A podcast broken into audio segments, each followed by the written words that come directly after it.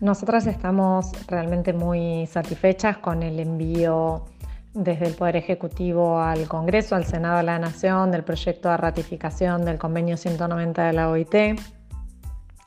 Eh, es uno de, de, los puntos de la agenda que promovió el Ministerio desde los primeros días de la gestión. Se trata de un convenio eh, que aborda de alguna manera muy específica, pero además muy exhaustiva, la violencia y el acoso en el ámbito laboral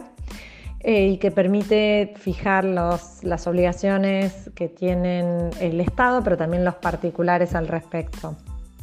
Es un instrumento que nosotros decimos que es muy novedoso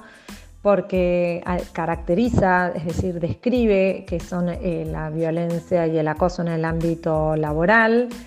eh, y cambia o se distancia un poco de lo que es la visión tradicional de la violencia laboral, que en general se piensa eh, como, como, la repetición de durante un periodo de conductas que son lesivas o dañinas y que se configuran ilícitas para el, para el derecho laboral.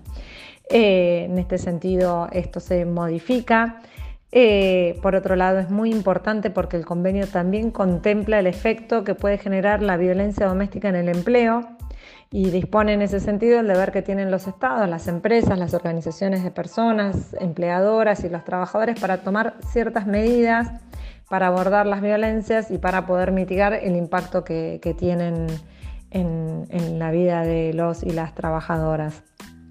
Por, por otro lado, digo, y no eh, sin quitarle eh, importancia a muchas otras cuestiones que tiene.